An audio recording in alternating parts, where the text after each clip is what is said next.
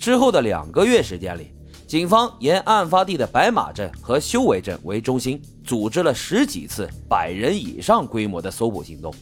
因为冯学华身背两条人命，属于极度危险人物，只要警方获取了可疑线索，便立即组织警力进山展开地毯式的搜索。在这之前呢，警方还印制了大量的通缉令，发给了每位村民。以巨额悬赏发动群众积极的提供线索。二十九号这一天，警方收到了一条可靠的线索，说这冯学华可能要潜逃了。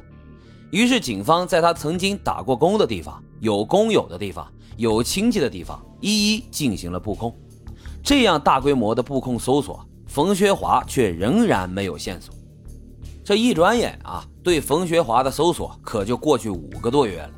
但是狡猾而又残忍的罪犯就像是人间蒸发了一样，没有一丁点儿的踪迹。专案组成员昼夜侦查了一百五十多天，节假日呢都没有休息，但始终一无所获。然而，冯学华却在逃亡的过程中再次做下大案。二零一八年十月十七号的晚上，一名罗姓女子在八点左右下班回家之后，便离奇的失踪了。警方立即前往了受害者的住处进行了勘查，发现这名受害者的家里与冯学华家仅仅相距了一百五十米。警方在被害者家的大门里面发现了一段竹片，这应该是凶手为了不让受害者回家锁门造成的。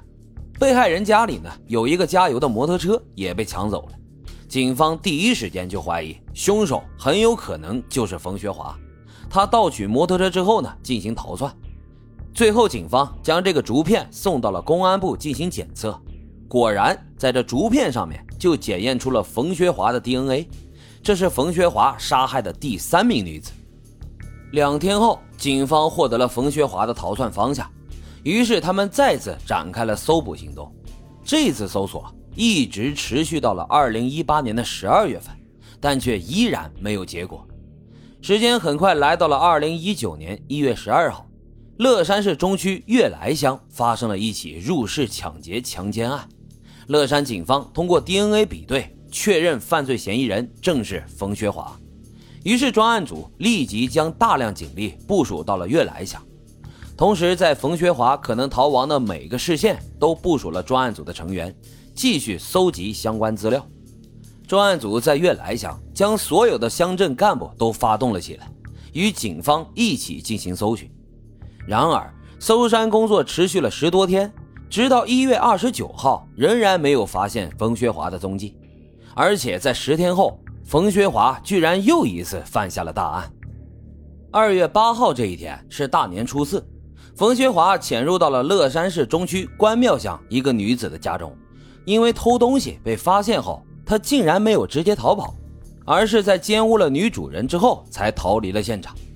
由于关庙乡距离乐山市中区比较近，监控设备呢也很多，警方立即利用视频来追踪冯学华的下落。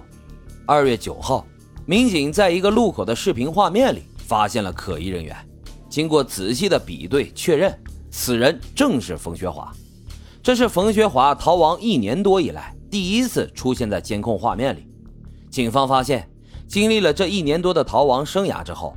冯学华的外貌特征已经发生了巨大的转变，跟之前悬赏通告里的样子完全不同，这也让外人很难辨认，也是他屡次逃脱的一个重要原因。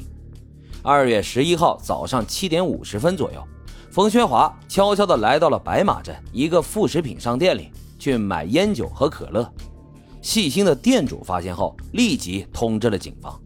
警方经过分析研判确认。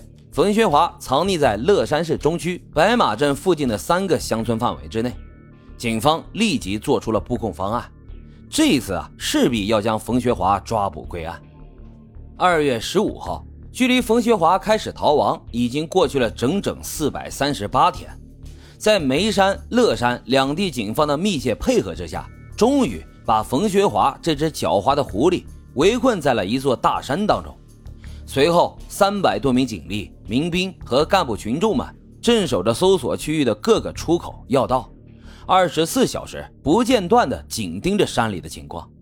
侦查人员则利用热源跟踪技术，仔细观察着屏幕上的动向，只要发现了单个生命体在移动，便立即将消息反馈给了指挥部，并且通知就近的民警前往确认抓人。不过，冯学华确实也狡猾，反侦查能力非常强。警方搜捕了一天一夜，仍然没有发现他露出任何马脚。